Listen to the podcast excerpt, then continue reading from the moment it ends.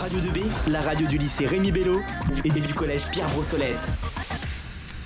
Vous êtes bien sûr Radio 2B, de retour pour votre émission mensuelle euh, sur l'éducation sexuelle. Je suis toujours avec Chloé Boulet, qui travaille à la santé publique au centre de dépistage de nos gens le retrouve. Bonjour Chloé. Bonjour à tous.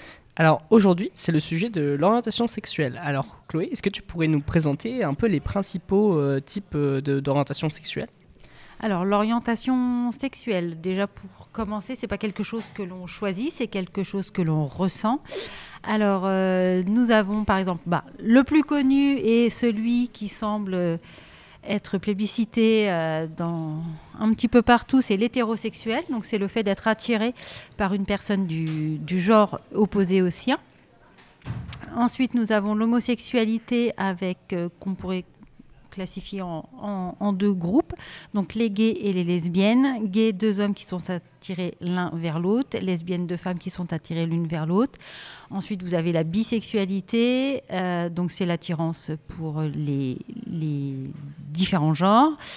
Euh, la pansexualité, donc là ce n'est pas une question de genre, les personnes sont attirées par la personne en elle-même, peu importe, euh, peu importe le genre dans lequel elle se sent. Euh, que vous dire d'autre?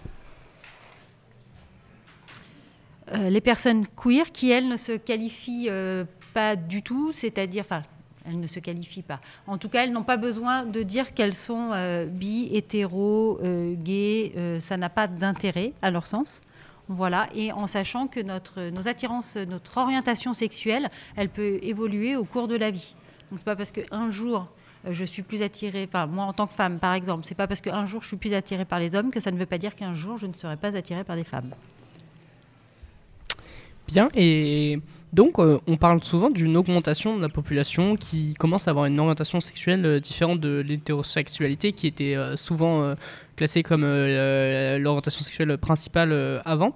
Mais est-ce que c'est une vraie augmentation c'est plus justement que maintenant on a le droit de s'affirmer, que les populations euh, s'affirment plus euh, qu'auparavant alors effectivement, je ne crois pas que la population euh, qui ne soit pas hétérosexuelle soit plus importante. L'homosexualité a toujours existé depuis toujours. Nombreux rois avaient des amants qui étaient hommes.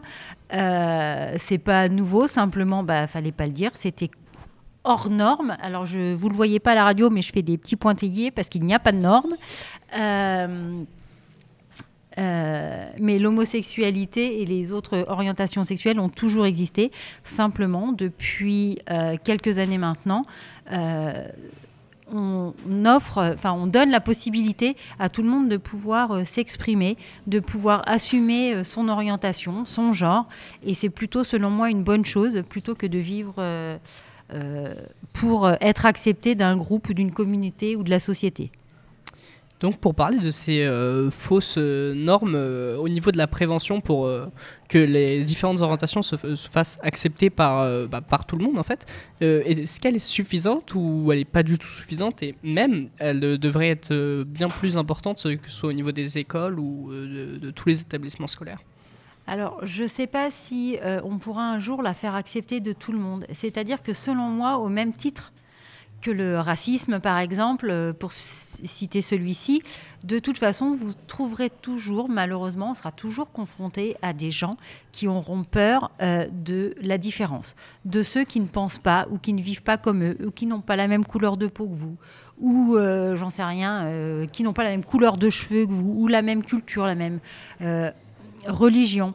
Euh, donc euh, faire de la prévention, continuer à en parler pour que les personnes se sentent plus libres d'exister, euh, oui, bien sûr, il faut continuer à le faire. selon moi, dès, la, les petites écoles, pas nécessairement, je pense qu'on n'a pas besoin de dire je suis attiré par les hommes, je suis attiré par les femmes je pense pas que le vrai problème ce soit là. Par contre, dès les plus petites années, travailler sur l'empathie, le respect, la communication, oui. Parce que tout ça, ça amènera dans les années à venir à en fait euh, un sujet qui n'en sera plus un. Bien. Et euh, pour euh, une plus grande acceptation de ces communautés qui, qui, ont différentes orientations que l'hétérosexualité qui était souvent entre guillemets normée, Oui. Qu'est-ce qui pourrait être mis en place pour lutter contre cette discrimination? Ah, Qu'est-ce qu'on pourrait mettre en place de plus je, je, Comme ça, euh, j'avoue que je, je n'ai pas forcément de réponse, mais effectivement, de continuer d'en parler et de ne pas en faire euh, que ce soit un sujet normal et qu'on continue à se battre euh, pour une égalité, une justice et lutter contre l'homophobie, la transphobie. Euh, c'est très important, mais en termes d'idées comme ça, euh, j'avoue que là, je sèche. Et pour avoir votre avis, pour la marche des fiertés, elle est souvent remise en question. Qu'est-ce que vous en pensez? Est-ce que c'est une bonne chose qu'une fois par an, la population puisse s'exprimer et puis même accepter les autres, qu'il existe une journée et même un mois entier, si je ne me trompe pas oui, moi je trouve que c'est une bonne chose, la marche des visibilités, c'est ça? Des fiertés. La marche des fiertés, moi je trouve que c'est euh, une très bonne chose, ça donne justement de la visibilité, mais au même titre que la journée internationale euh, des droits de la femme, au même titre euh, que la journée contre le harcèlement, au même titre que la journée, j'en sais rien, pour, pour, favoriser en fait l'égalité, pour favoriser que ce ne soit plus des sujets euh, tabous et euh, qu'il n'y ait plus de discrimination en fait et que chaque communauté, peu importe notre orientation, notre genre, notre origine, qu'on puisse vivre sereinement et de se dire et d'expliquer aux personnes, en fait, ça, leur envoie à ces personnes que ben, quand ils ressentent quelque chose mais qu'ils ne savent pas trop le définir, ben, en fait, c'est pas très grave. Prenez le temps que vous avez besoin de prendre. Vous avez besoin d'en parler, vous en parlez. Vous n'avez pas besoin d'en parler, vous n'en parlez pas. Le tout, c'est de commencer par s'accepter soi-même. Et le fait de pouvoir en parler à haute voix, sans tabou, je pense que ça favorise. Donc oui, moi, je suis pour cette semaine, ce jour, ce mois des fiertés. En tout cas, je pense que c'est une bonne chose. Bien, et plus en rapport avec euh, votre travail, dans l'imaginaire collectif, on imagine euh, plus des personnes homosexuelles, homosexuelles qui sont atteintes du VIH. Qu'est-ce qu'il en est en réalité? Alors, euh, effectivement, il est vrai que la communauté HSH euh, euh, est, un peu plus touchée par ce virus. Néanmoins, elle n'est pas liée. il faut vraiment se retirer de la tête parce qu'il y en a qui vont peut-être penser que forcément, les personnes qui sont homosexuelles vont forcément attraper le VIH. Ce n'est pas du tout le cas. Simplement, dans certaines pratiques sexuelles, ça favorise la contamination. Euh, entre autres les pratiques anales. Et si elles ne sont pas protégées, il y a un risque de, petites lésions qui sont plus importantes, donc un risque de contamination plus importante. Mais il suffit d'avoir les bonnes précautions et les bons moyens de prévention pour que ça n'arrive pas. Et on voit bien ce chiffre aussi descendre au fur et à mesure des années qui passent. Bien, et est-ce que vous aurez un conseil à donner euh, aux jeunes ou à même des personnes plus âgées qui voudraient affirmer une nouvelle orientation sexuelle? Alors, je ne me permettrai pas de parler au nom des autres. Euh, surtout pas sur un sujet sur lequel je, euh, je suis concernée parce que euh, parce que c'est important d'être concerné par ce type de sujet selon moi, mais n'étant pas, enfin, ayant la chance entre guillemets d'être la plus normée chez normée quand on entend les grandes phrases, c'est-à-dire je suis je suis, je suis blanche, je suis une femme, je suis hétéro, je suis bien dans mon genre. comment moi, je pourrais me permettre de donner des conseils à quelqu'un qui ne se sent pas comme moi. J'ai aucune légitimité pour ça.